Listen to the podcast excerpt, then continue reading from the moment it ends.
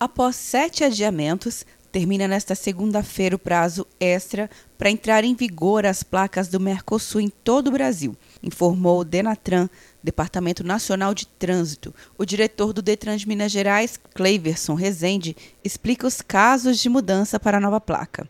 Essa placa ela vai se tornará obrigatória para o primeiro emplacamento, nos casos de transferências de município ou de unidade federativa, nos casos de furto, roubo ou extravio e também num caso de danificação, ou seja, um acidente onde a placa ela é danificada, há necessidade de mudança. As placas antigas não perdem a validade. A nova placa permanece com sete dígitos, mas tem quatro letras e três números, o inverso da versão antiga.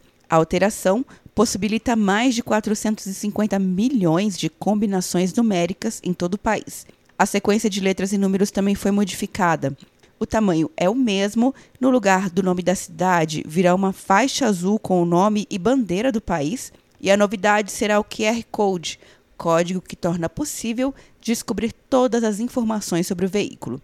Quer um ano sem mensalidade para passar direto em pedágios e estacionamentos? Peça Veloy agora e dê tchau para as filas. Você ativa a tag, adiciona veículos, controla tudo pelo aplicativo e não paga mensalidade por um ano. É por tempo limitado. Não perca. Veloy. Piscou, passou. De Brasília, Luciana Castro.